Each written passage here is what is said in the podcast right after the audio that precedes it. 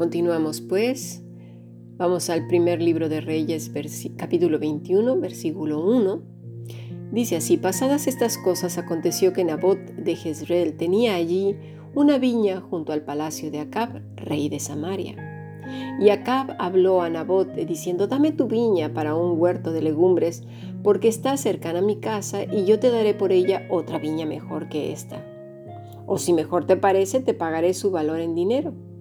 Y Nabot respondió a Acab, guárdeme Jehová, de que yo te dé a ti la heredad de mis padres.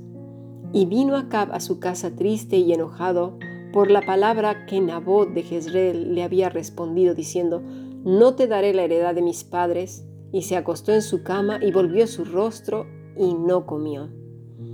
Y vino a él su mujer Jezabel y le dijo, ¿Por qué estás tan decaído tu espíritu y no comes?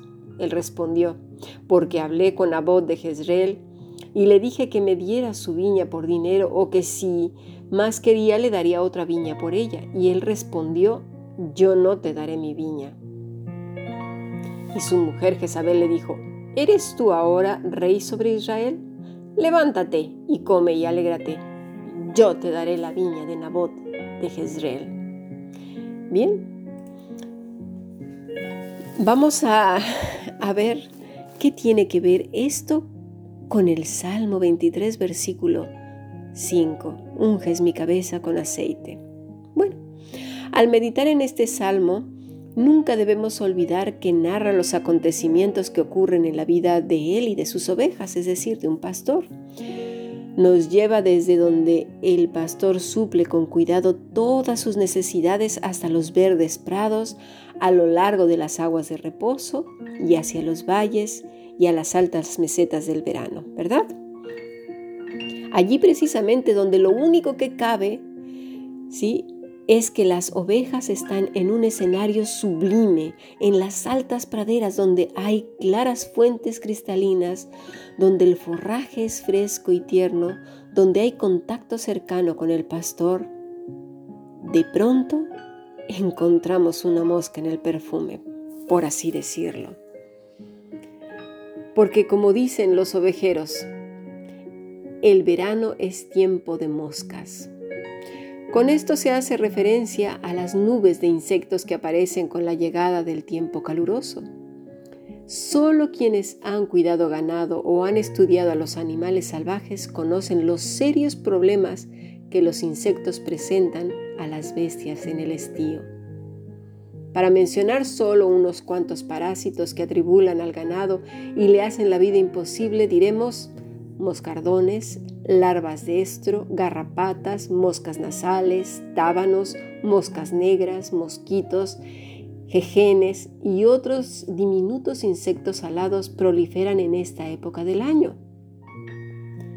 Sus ataques a los animales pueden convertir los dorados meses de verano en un tiempo de tortura y volver locas a las ovejas. A las ovejas les ataca especialmente la mosca nasal. Estas mosquitas zumban alrededor de la cabeza de la oveja con la intención de depositar sus huevos en las membranas húmedas y mucosas de la nariz de la oveja.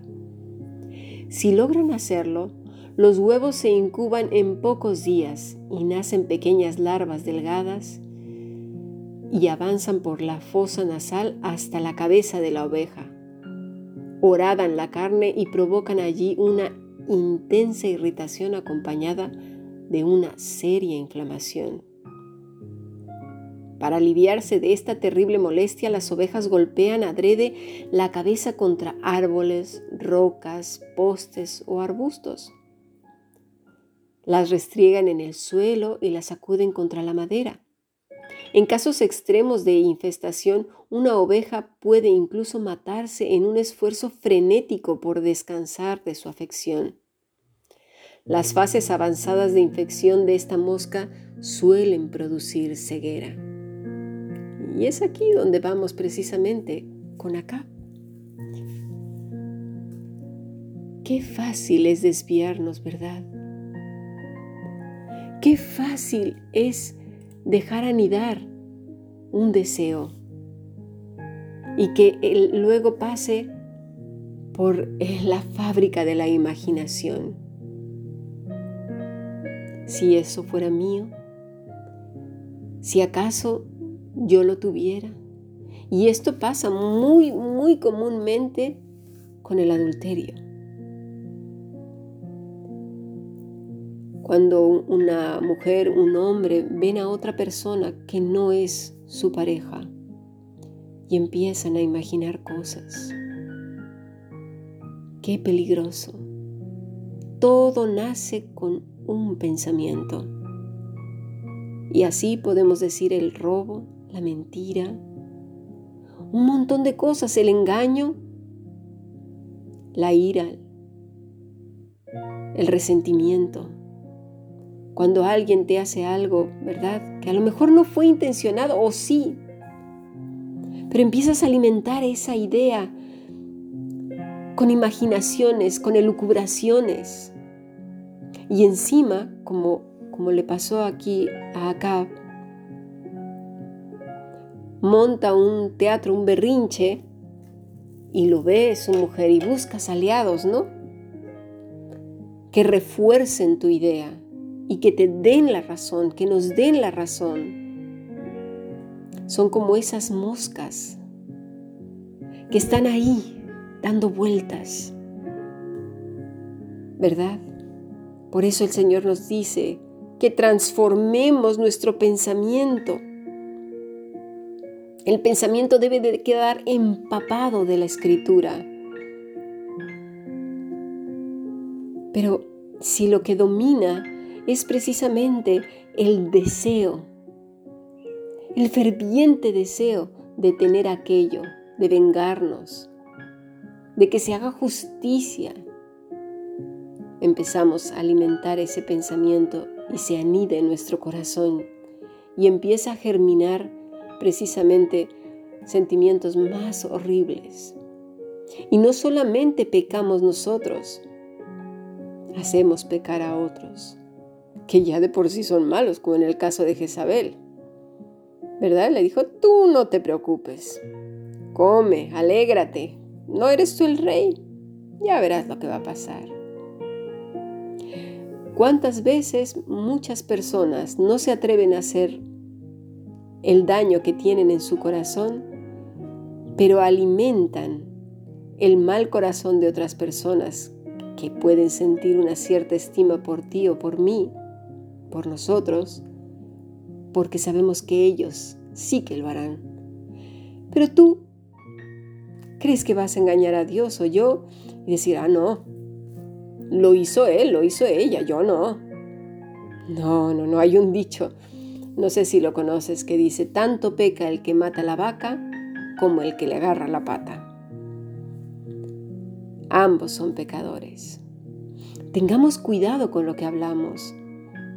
Tengamos cuidado con lo que acumulamos en nuestra mente y en nuestro corazón.